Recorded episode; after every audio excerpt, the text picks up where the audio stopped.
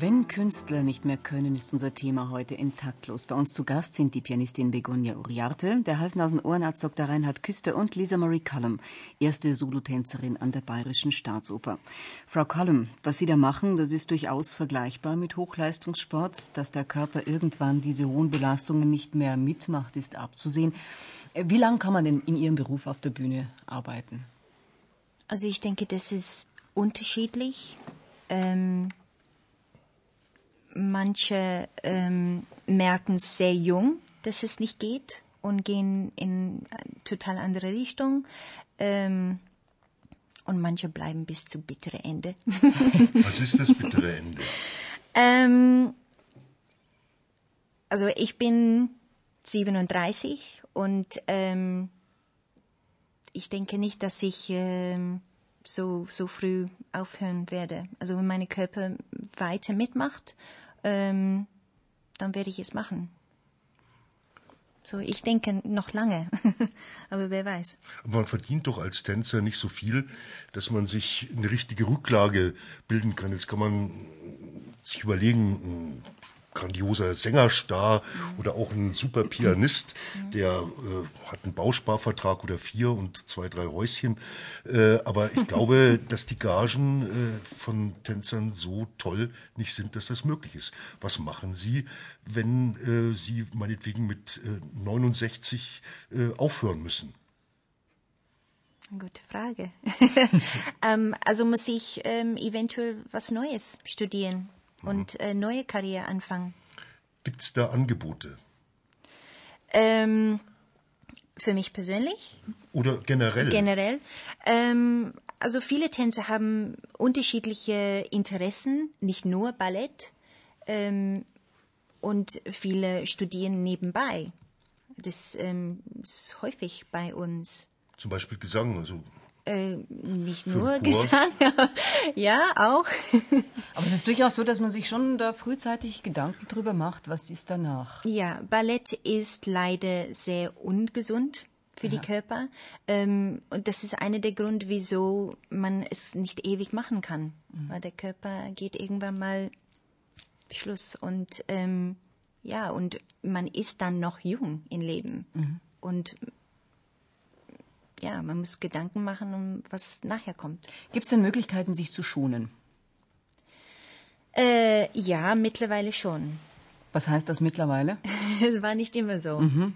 Ähm, viele Leute machen sich sehr viel Mühe, um, um Tänzer ähm, die Möglichkeit zu machen, wann die Karriere vorbei ist. Das ist super. Mhm. Ähm, nun ist es ja bei Sängern äh, nicht ganz so schlimm. Also die Stimme verfällt oder degeneriert ja erst in, in äh, höherem Alter oder lässt nach.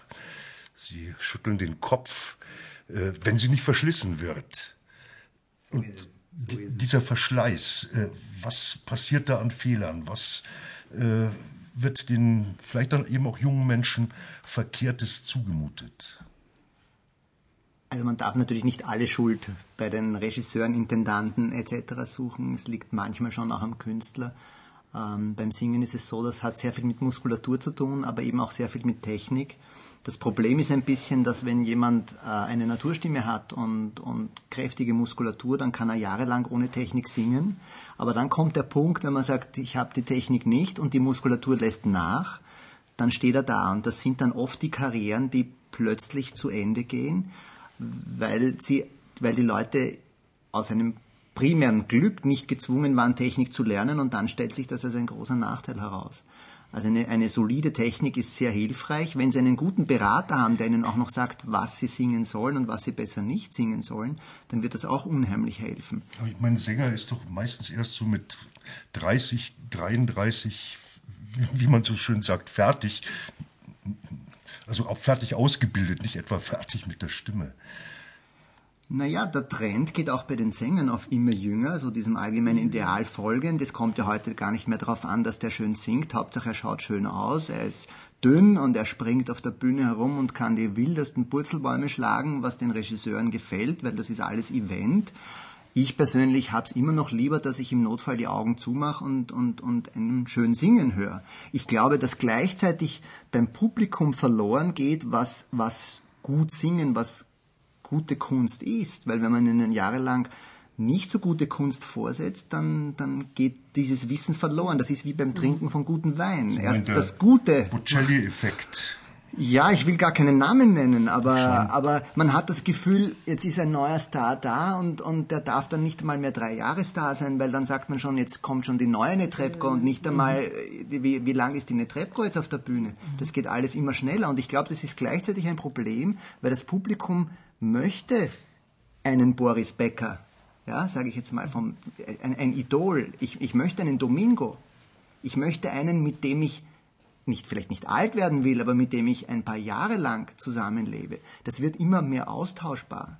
Da Ja, aber der nächste- Domingo hat sich gehalten. Also der hat seine Stimme gepflegt und hat über viele Jahrzehnte dann auch wirklich äh, hohe Kunst äh, schaffen können. Der Becker, wer ist bitte Boris Becker? Ja, Dominguez one in a million, würde ich sagen. Ne? Natürlich ist es gut, ihm nachzustreben, aber, aber man kann schon froh sein, wenn ein Sänger heute, man muss auch sagen, wenn ein Sänger, ein guter Sänger mit, mit Mitte 50 noch engagiert wird. Ich, ich habe Patienten, die singen besser als ein 35-Jähriger und trotzdem engagiert man den 35-Jährigen. Einerseits vielleicht, weil er billiger ist und andererseits, weil die Leute auf das Geburtsjahr schauen. Ja, das, ich, ich bin zwar Pianistin, das ist ganz was anderes und trotzdem kann ich Sie völlig recht geben in jeder Beziehung, weil das ist bei uns exakt genau das Gleiche. Und auch zu dem, was Sie vorher gesagt haben, äh, gerade die Pianisten, die, die meinen, man braucht nicht atmen.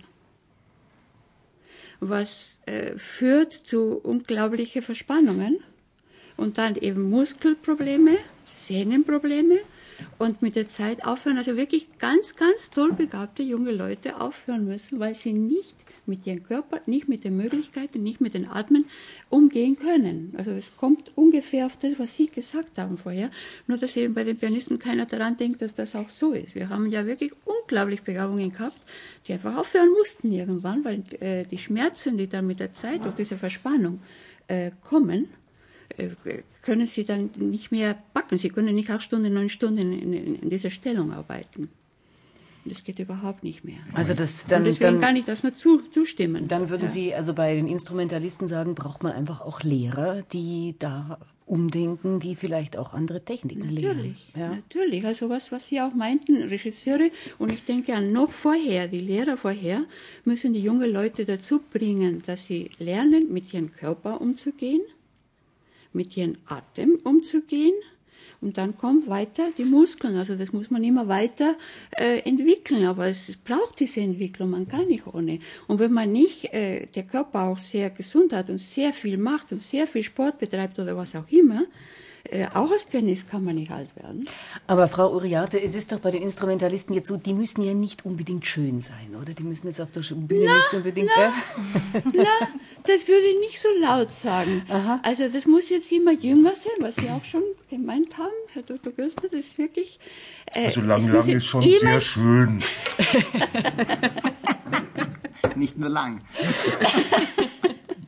Es ist tatsächlich, also diese Richtung äh, wird immer äh, stärker, dass das tatsächlich das Publikum erwartet, immer jüngere Künstler zu haben, zu hören, zu sehen und immer schöner nach Möglichkeit, tatsächlich. Ja. Ich meine, es kommt noch eine weitere Komponente hinzu. Körper, äh, aber eben auch die Seele. Und ich denke mal, ein Künstler, der high performt, wie es so schön heißt in unserem Eventgeschäft, der steht ja unter einem Stress, äh, unter dem gleichen Stress wie ein Fußballtorwart heutzutage. Und da kommt es ja oft genug vor, äh, dass dann, man dann eben zu Hilfsmitteln greift, sei es zu Medikamenten, es, sei es zu irgendwelchen Drogen. Erleben Sie das auch in Ihrer Praxis? Können Sie da helfen? Ich muss sagen, jetzt leider habe ich kein Doping für Sänger. Oder Gott sei Dank, dann bin ich, komme ich nicht in Ich meine, es Versuchung. wäre ein Riesengeschäft. Nein, nein, ich sehe das jetzt gar nicht als Geschäft. Ich würde ja unglaublich gerne manchmal einem Sänger, der muskulär. Es ist ja viel zu wenig bekannt, dass eines der Hauptprobleme beim Singen die Muskulatur ist. Sie müssen sich vorstellen, wenn ein Stimmbandmuskel müde ist, dann, wie wir sagen, schließt er nicht mehr und dann kommt Luft durch. Ja? Ähm, das merken Sie manchmal am Beginn einer Opernsaison, dass am Ende der Vorstellung, wenn, wenn die Sänger in die Mittellage gehen, dann dann knistert so, weil die Stimmbänder das nicht mehr halten. Dieses Muskelproblem würde ich gerne lösen können, manchmal für den Patienten, indem ich ihm ein Anabolikum geben könnte, aber das gibt's nicht. Stimmbandanabolika Ja, genau, das, das gibt's nicht. Und das. Cortison, das einen, also unter Sängerkreisen ja einen tollen Ruf hat oder, oder auch gleichzeitig einen negativen Ruf, das wird natürlich viel zu oft eingesetzt, weil man glaubt, dass jedes Problem mit Cortison lösbar ist und es sind ganz, ganz wenige Probleme mit Cortison lösbar. Und meine Aufgabe ist gar nicht Wunder zu tun, sondern meine Aufgabe ist wieder Vereinsarzt von Bayern München zu sagen, wird sich das ausgehen oder soll er lieber gar nicht auf die Bühne gehen?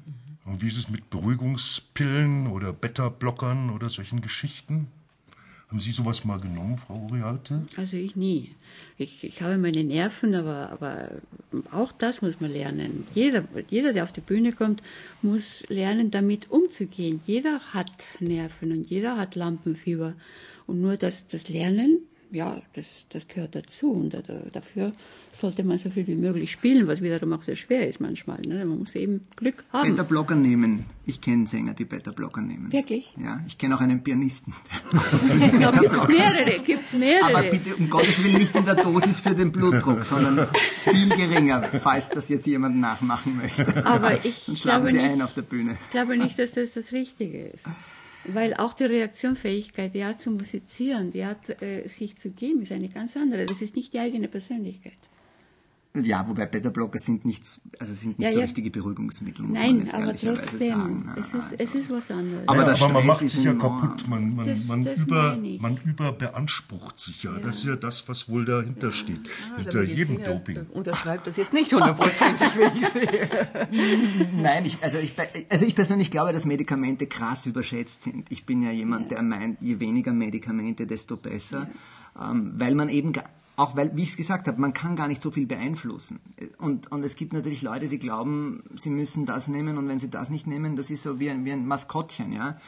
Die Tenor-Garderoben, das sind die, die Pharmazeuten. Ne? Die, die haben ihre Vitamine und dies und das. Solange es so harmlos ist, ist es ja wunderbar. Und, und wenn ich jemanden nicht schade und es ist wie ein Placebo, Aber dahinter steckt doch immer ein psychischer Verschleiß.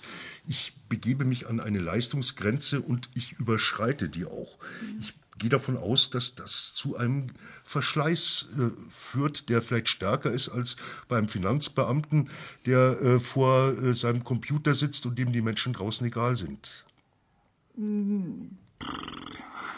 Ich will jetzt nichts über Finanzbeamte Ja, ich sagen. wollte ich auch nicht, um Gottes Hört man das auch in Österreich? Steuerfahndung. Nein, nein, nein.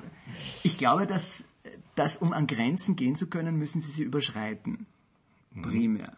Und es gibt Patienten, es gibt Sänger, die, die, die gehen an die Grenzen und, und man merkt das auch. Aber das ist im Spitzensport ja generell so. Und es ist auch nichts dagegen einzuwenden, in einem Wettkampf an die Grenzen zu gehen, wenn sie nachher Regeneration haben. Das ist der Punkt. Und diese Regeneration ist für jeden anders, das muss man auch sagen. Es gibt Sänger, die können nur jeden dritten Tag singen, es gibt Sänger, die können jeden zweiten Tag singen. Das ist ganz individuell. Das muss jeder für sich selber herausfinden, da kann man keine Rezepte ausstellen. Mein, ich, ich glaube, das Problem ist, dass es eben niemanden gibt, der sich um einen Künstler kümmert und dass auch manchmal bei denen, die vielleicht verantwortlich sein könnten, dieses Denken um sich greift, diese Shareholder Value. Ähm, ich mache jetzt einen schnellen Gewinn und in Wirklichkeit wäre es, glaube ich, manchmal unglaublich clever, einen Künstler langsam wachsen zu lassen und dann viele, viele Jahre Dividende einzustreifen. Frau Kallum, wie ist Ihr Unfall passiert? War das in einer Stressphase für Sie oder war es einfach ein Unglück? Ähm, um ehrlich zu sein, hat es sehr viel mit Cortison zu tun. ähm, Cortison ist ein fantastisches Zeug, ähm, dass man vorübergehend nichts spürst. Und ähm, also ich kenne viele Tänzer, die das nutzen. Ähm, leider mit gut, nicht guten Enden. Also es ist, ähm, weil man spürt nichts in dem Moment, der Schmerz ist weg, der Problem wird ignoriert und man geht weiter und irgendwann mal Also man hat die Grenze überschritten und es einfach nicht Ja. gespürt und das war bei Ihnen wohl Ja. so. Mhm. Also ich habe es ähm, so gemacht, ähm, ich wusste, dass ähm, Cortison gefährlich ist, also in meinem Fall. Ähm, ich hatte aber äh, selber entschieden, das zu ignorieren und ähm, bestimmte Sachen zu tanzen, was ich wollte, das mir wichtiger war. Ähm, also war ich nicht so überrascht worden, Aber das heißt, eigentlich sind Sie zu weit gegangen. Ja. Mhm. Würden Sie es wieder tun oder sind Sie da jetzt vorsichtiger? Ähm, ich bin auf jeden Fall vorsichtig mhm. jetzt mit meinem Körper, ähm, aber ich werde es auf jeden Fall wiederholen. Mhm. Also wenn es sein müsste, dann ja. da muss man dann durch. Ja. Aber das heißt, also Sie gehen natürlich auch an die Grenzen. Ja, aber ich bin ähm, natürlich älter, also ich würde es niemals empfehlen für eine junge Tänzer, das zu machen, was ich gemacht habe. Ähm, aber für mich, für mich war es einfach wichtig, ich hatte die Möglichkeit, bei mir zu Hause in Neuseeland zu tanzen. Ähm, das hatte ich verpasst, mhm. hatte ich eine, anders entschieden. Mhm.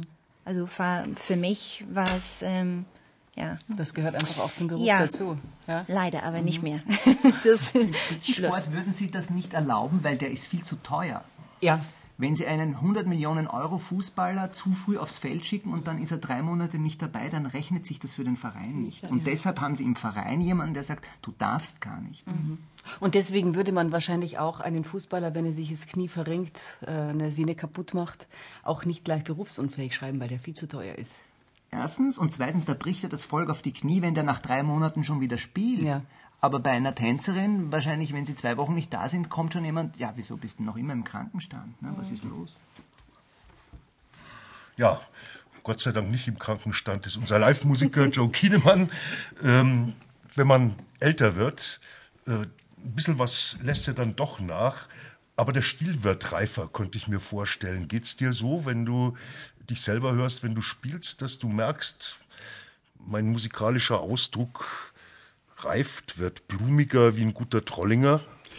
Ja, es verändert sich schon. Also ich glaube, man, man braucht weniger Töne, um mehr auszusagen, vielleicht sogar. Und das werden und wir gleich live hören und dann sofort die Meldungen aus der Welt des Wahren, Schön und Guten mit Gabi Hintersteußer. Aber zunächst Joe Kienemann mit einer Gospelette.